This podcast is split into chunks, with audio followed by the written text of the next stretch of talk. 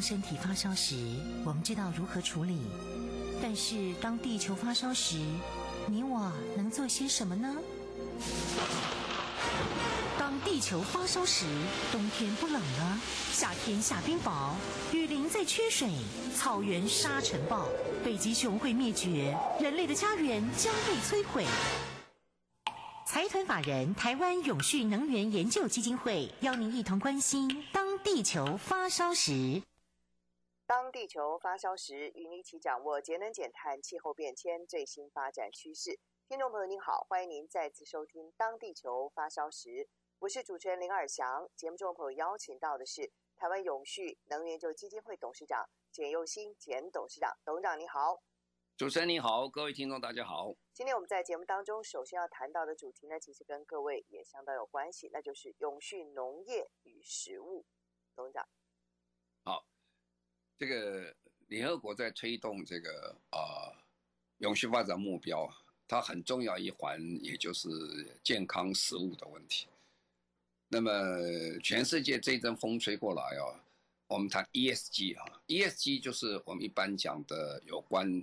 环境面的投资或环境面的工作，那么 S 就代表呃社会公平正义，那 G 就代表这个公司治理。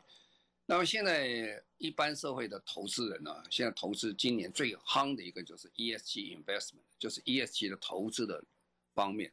那 ESG 投资它就会寻找，就是说各行各业啊对 ESG 做得比较好的，因为做得好，通常状况下他们的。呃，回报也比较好，那对地球也比较好。那其实是站在一个很有道德高度的投资概念，利用资金去促进这个地球的永续发展。好，那我们就看了全世界，我们现在讲最大问题之一啊，就是气候变迁的温室气体。那温室气体里面，大概有四分之一啊，是包括是从农业来的。我们平常一天都在讲，哎呀，要减碳。讲的都是化石燃料，化石燃料大概占全世界的呃温室气体大概四分之三左右，但是四分之一是属于农业。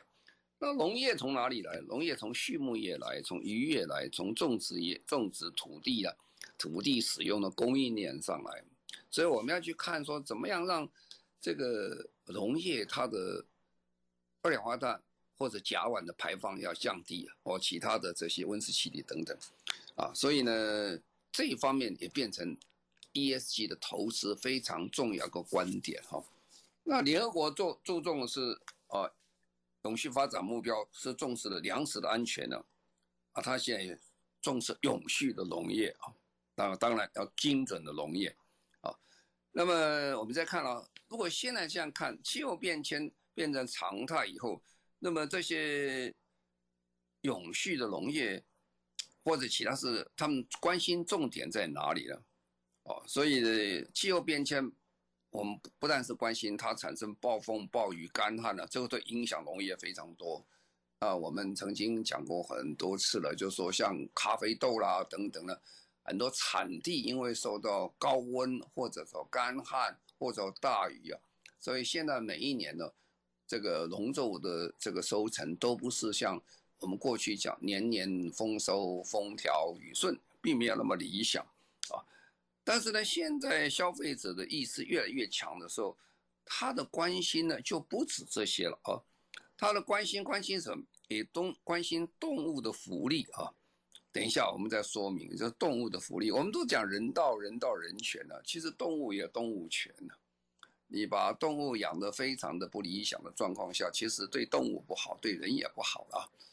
那再来是有机生产，碳足迹都变成消费者现在非常关心，所以我们现在去买东西，常常会发现说啊，你有一个这个生产履历表哦，甚至你可以上网就可以看我生产的东西从哪里生产了，经过哪里到什么地方，每一个阶段它都有记载的，因为大数据的关系，你不太容易作假，所以现在的。呃，所很多的产品，你可以完全很清楚的追踪它从哪里来啊。比如说台湾，台湾有人卖的米卖的非常贵啊，比我们现在一般的米贵很多。为什么？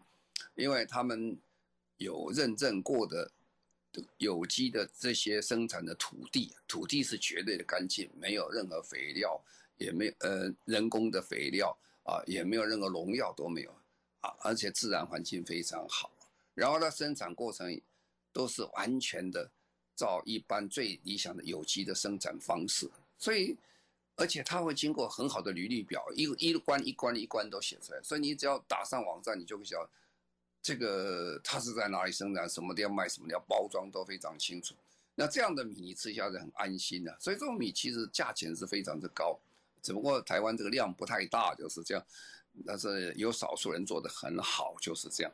好，那么现在食物供应链呢，刚才讲这个供应链要处理啊，所以这个股票市场投资 ESG 的人看农业是怎么看法了？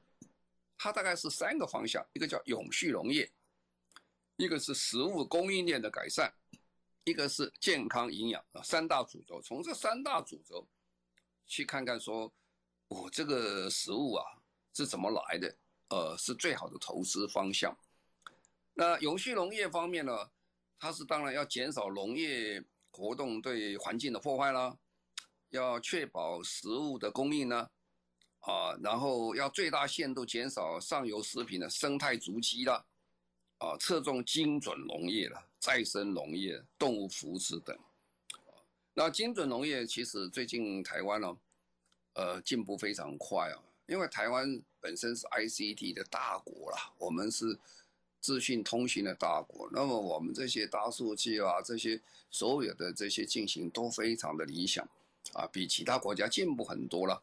所以这种新兴科技啊，我们现在用感测器的、物联网啊、机器人啊、大数据分析啊、人工的智慧等等，哦，我们的工地啊，我们的农地啊，更有效率，更减少浪费啊，来解决传统这个我们一般的这些耕种的方式，甚至呢用水也是一样啊。台积电它有一个很好的一个 project，它帮助在江南平原的用水啊。呃，可以用电脑来控制，不浪费水。因为我们知道台湾其实是缺水的啊，虽然我们雨水很多，但是大部分都流到大海。但是我们的水的使用大约的状况，农业是用掉七成的，用七成，七成用在农业，其实很大部分是浪费啊。但是很多其实可以更好理想的使用方式。所以最近这个整个呃大家。ICT 产业的人跳进农业以后，他可以很精准的计算一下，说我什么农田哪一块田什么时候要水，很清楚，都可以做得很理想。这是一个精准农业的方式。好，那这个农业因为它的产值非常大了，产值非常大，而且不断的在增加哈。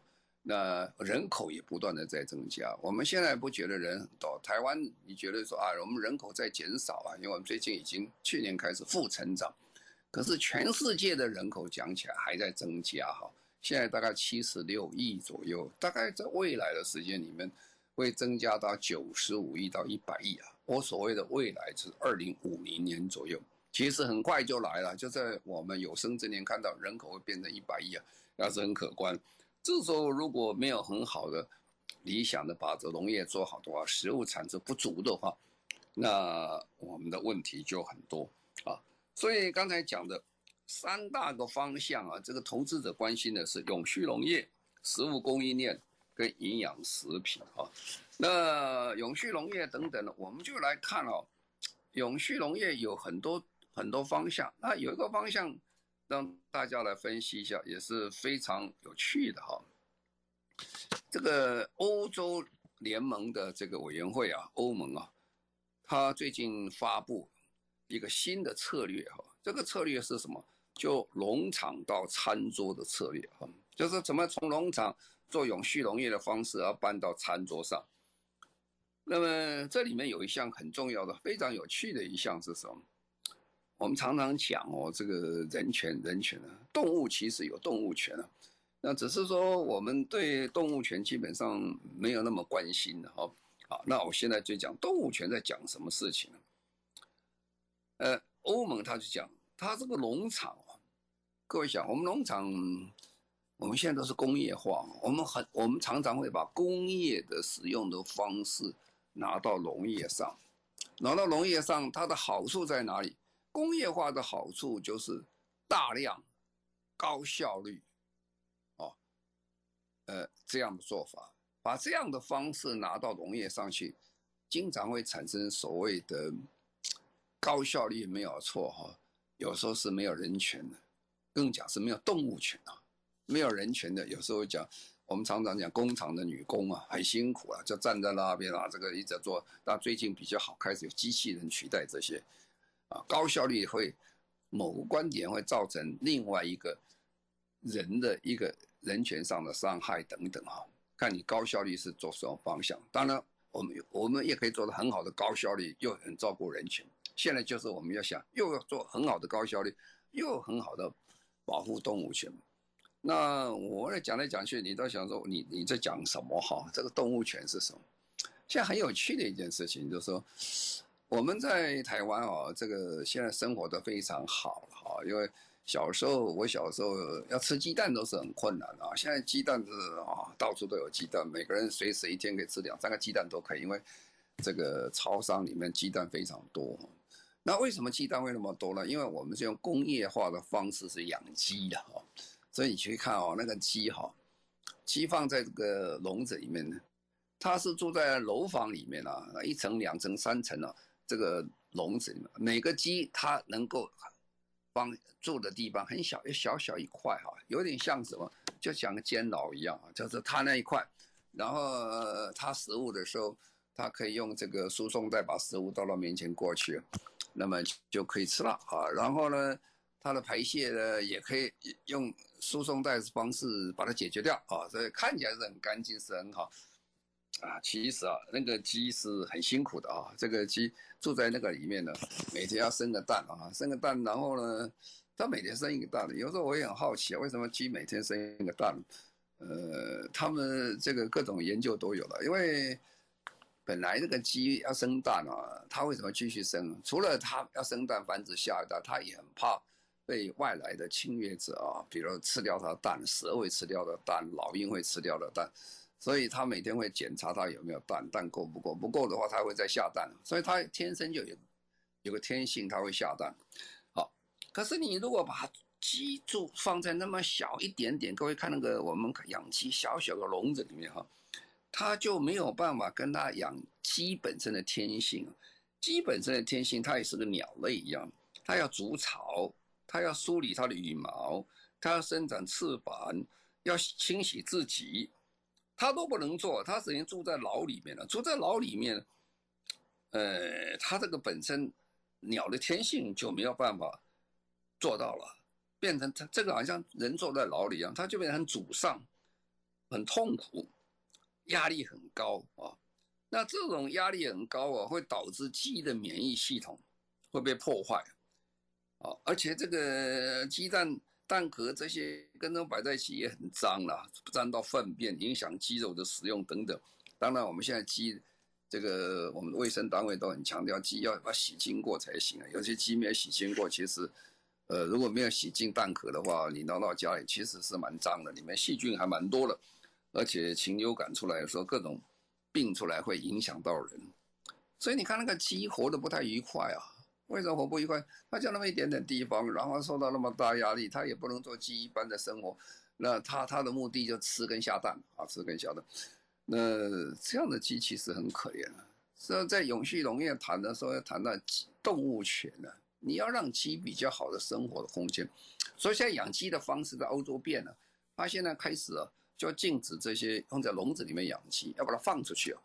放出去，当然我们也知道，放出去的这个。面积要大很多了，你需要比较大的面积去养鸡，不能像我们现在这个小小笼子一样，它的产量会减少，但是那个鸡的品质会比较好，鸡肉会比较，因为鸡有运动啊。我们说放山鸡跟你平常鸡是不一样的，放山鸡运动得很好，那个产的生蛋也比较好啊。这种状况下，在欧洲它现在不但是鼓励啊，其实它开始法律限制，就不让你去圈养这个。在一个鸡在笼子里面去，啊，这就是我们谈的永续农业的一个概念在这里面。我刚才讲说，这个养鸡的方式也变了。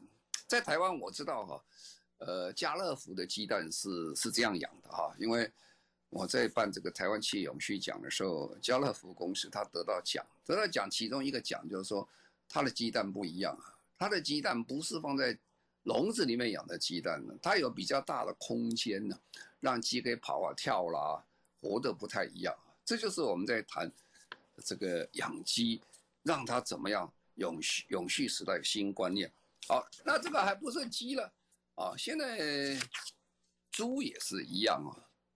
在欧洲现在，呃，它都是有明定的限制啊，蛋鸡啦、肉鸡啦、母猪啦，禁止用笼子里面在养啊。像现在兔子啦、交费用的这个鸡种、小小小鸡、雏鸽等等，它的一个一个跟着限制啊。这很多的法律要在二零三零年要完全初步的法规，二零二七年要全面的实施啊。你大概就知道。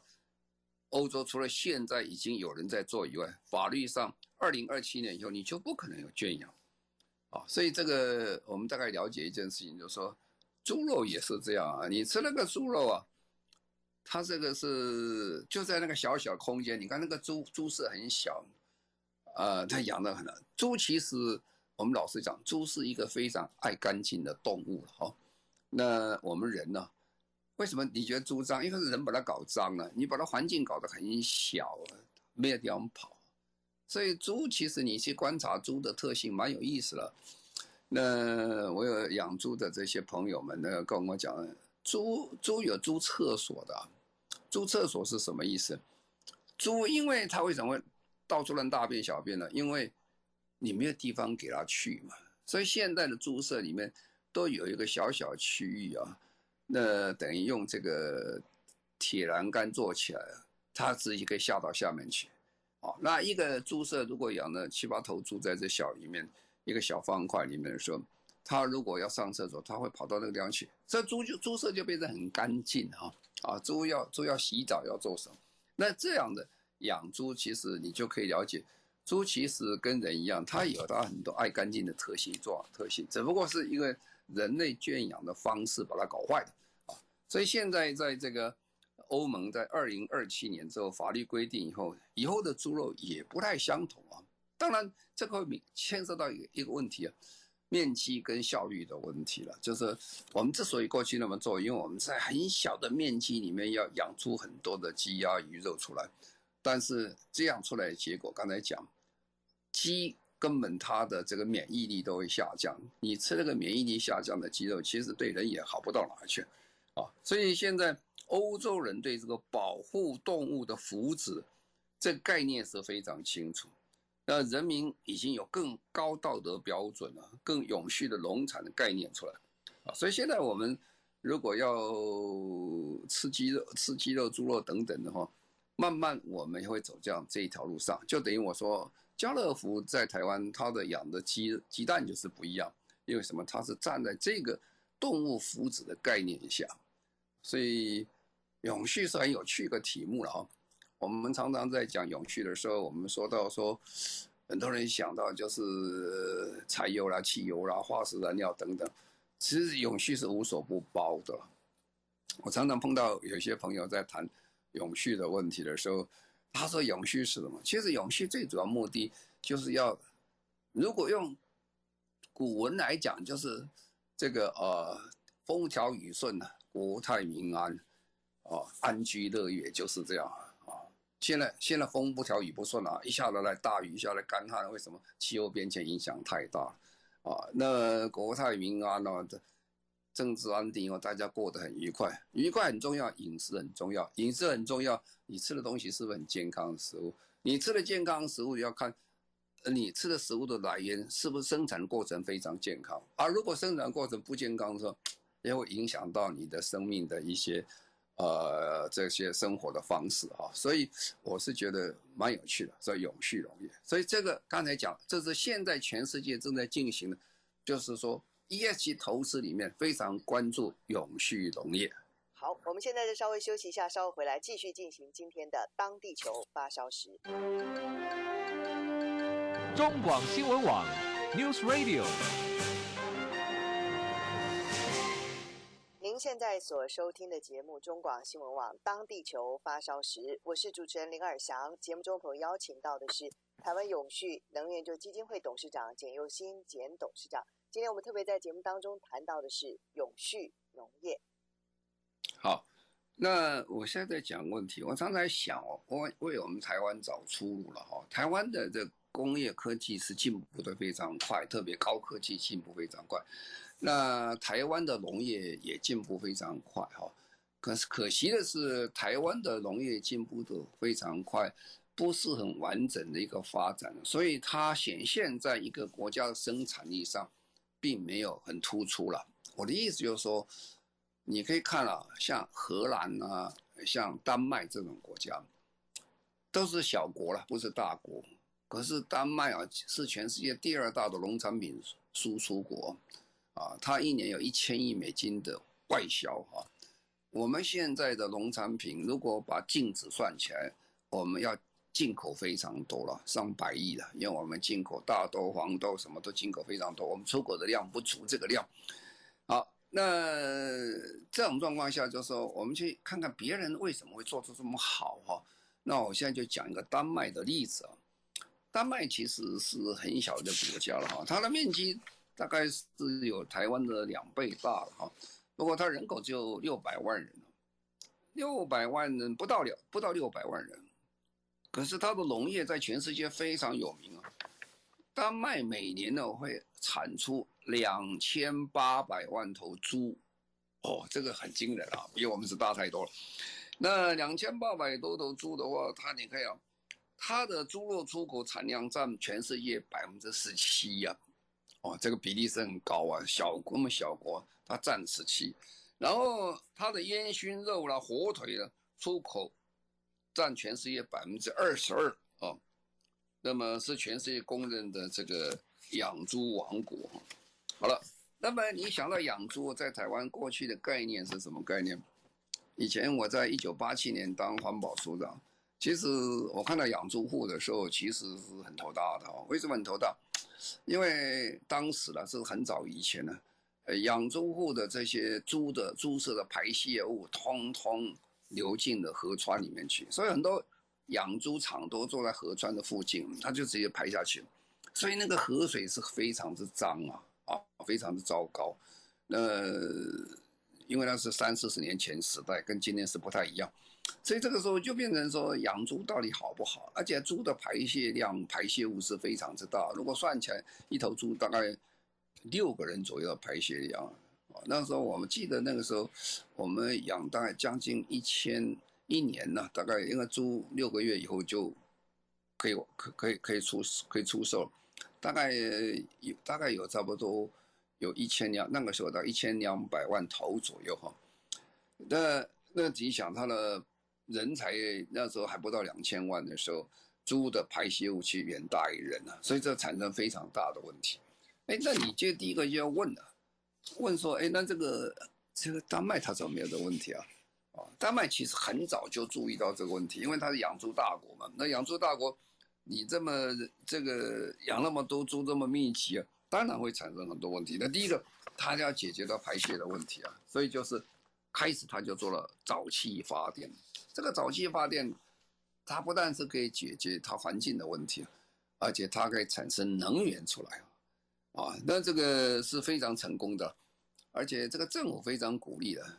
丹麦政府在二零一二年的时候，它通过新的能源协议啊，它还补助这个农民啊去做沼气发电。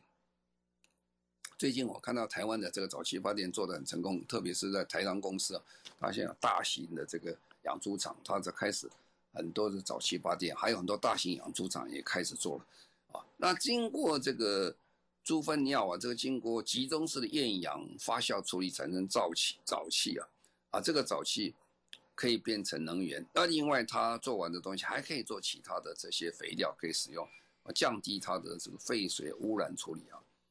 所以这个它其实可以做得很好。那其实养猪场也是一样啊，养猪场其实很多，养猪场最大问题也是一个鸡粪的啊，这个鸡粪量其实也也是不少了，你要鸡粪很多。然后第二件事情，你们养鸡场，我都讲，台湾的养鸡政府规定的是很严格啦，就是说你个鸡蛋要洗了才能来卖啊，你不能这这个鸡蛋生了你就来吃啊，这样的话，这个会产生很多的传染病或其他问题出来。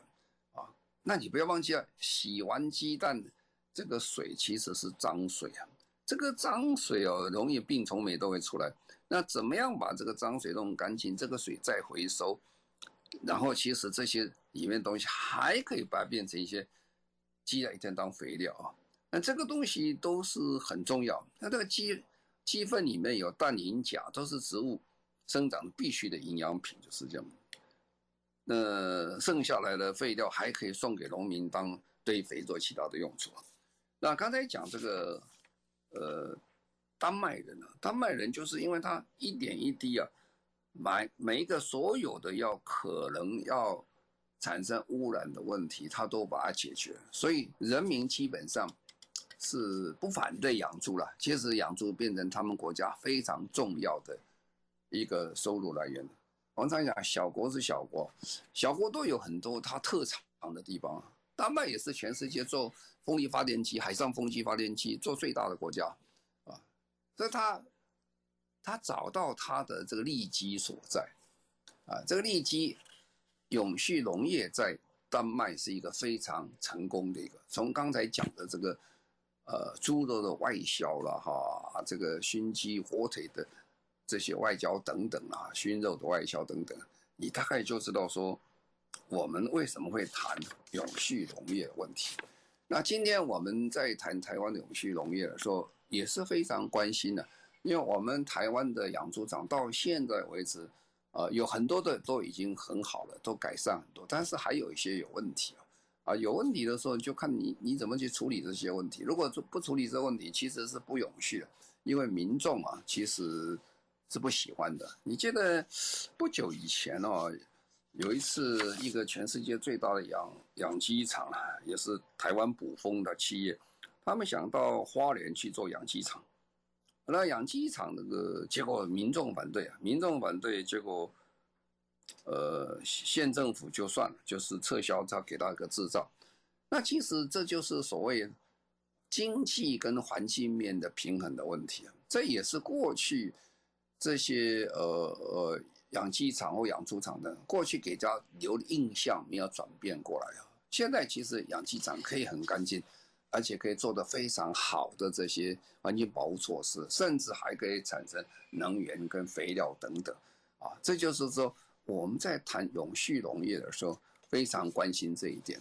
那我们要看那个，我刚才讲，所以这个基金在投资的时候，他就关心什么？就关心这些事情。哎，你这个这个农业生产公司有没有注意到这些农业上产生污染的问题啊？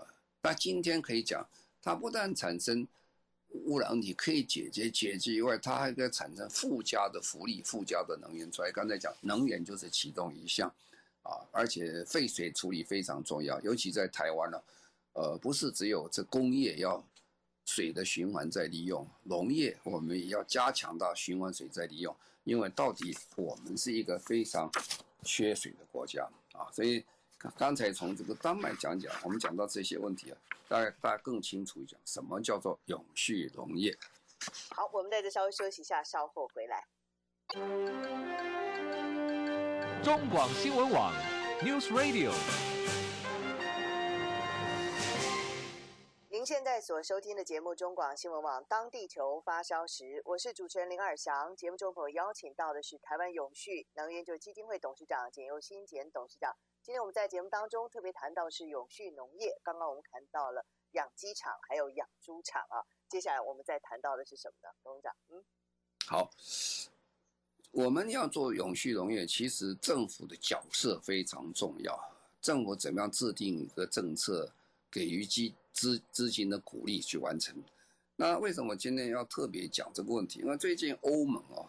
一连串下来啊，他们对这个农业永续方面，永永续农业，他花了很多的这个精神跟时间，他出了新的一个这个呃法律出来哈。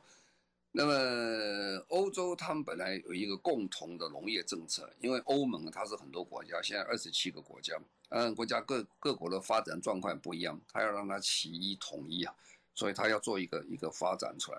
那发展出来，他最近呃出一个新的一个农业政策啊，啊，这个新的农业政策，呃，有一个很大的数字，你看起来非常有趣啊，它是农业政策啊。啊，它这个经费非常大，它百分之二十五的经费是用于环境保护啊，也是农业政策啊，这百分之二十五是在做环境保护，所以它很值得大家来想一想。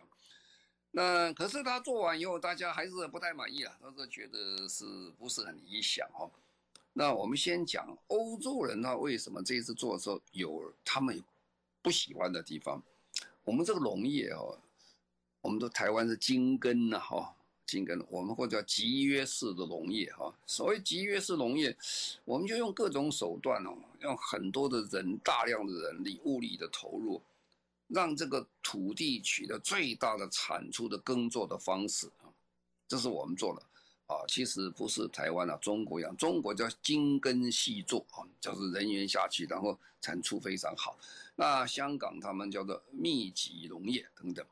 那么这些的做法，在呃欧盟现在是认为这个是不永续的，不环保的哈。很简单了，你这个那么大一块田，那么多下去，你其实用工业工业的方式，又用肥料吧，又用农药啦，用什么什么大幅度下去，啊，这些非有机的方式的耕耘，其实对整个大环境讲起来是不利的啊。其实我们常常讲起来，听起来也很可怕哦，因为我们在台湾哦。吃这个每一个人平均这个使用的农药量是全世界的倍数啊，不是一点，这是百分之二十三十而已。换句话说，我们的农药用的是非常多啊，我们的这个人工肥料也用的非常多。其实这都不是自然的啦。所以现在欧盟的做法是怎么做？他现在要把这些集约式农业把它改变了，改变尽量。改成有机式的耕耘方式啊，所以他他的方式就用补贴了啊，他要调整哦，未来农业的方向是以生态永续为核心的啊。那生态永续为核心，你要给人家这是很困难的了。要怎么样？你就要一点补贴了啊。这补贴，所以他现在补贴经费就相当的大哈。那么他欧盟现在共识哈，共识他的农业的共识是什么？是确立加强环境友善、环保为主轴的农业共同政策啊！从二零二三年开始，大概也就是因为这法律通过，都有点时间调整一下。那么未来欧盟改革农业的核心叫什么？叫绿色生态制度啊，鼓励永续农耕啊。那你鼓励鼓励没有用啊，它就补贴了啊，补贴补贴到百分之二十五左右。嗯，但是农民要承诺一件事情啊，能农民要承诺保护生物的多样性，保护自然遗产，啊，而且每年要百分之四的农地休耕啊，轮流休耕，那个土地不能一直用一直用用用坏的哈，休耕，啊，然后把社会条件都把它加进去啊，这样的非常清楚，啊，所以在未来的欧洲，你看到农农地里面。生物多样性的有机农业等等的，那你说在农地里生养生物多样性有什么差别？我讲个最简单的例子，我们的这个超商里面有卖个叫老鹰红豆了。老鹰红豆是什么意思啊？因为我们以前很多田里面做做做这个种红豆的时候，因为怕虫吃啊，我们就撒很多农药，怎么样？最后老鹰吃的结果，老鹰给它吃死掉了，所以那么老鹰变少。啊，所以现在很多的有机的田呢，种种红豆的时候都标标志的，我是有机的，我不用农药啊，不用这人工肥料等等，所以老鹰很健康啊，所以它出来豆子可以叫老鹰红豆这种商标出来，这就是所谓的我们讲的生物多样性的重点。总而言之啊，这个农业永续农业非常有趣了哈，那而且现在其实际上也变成一个很重要国家政策，国家政治补贴了。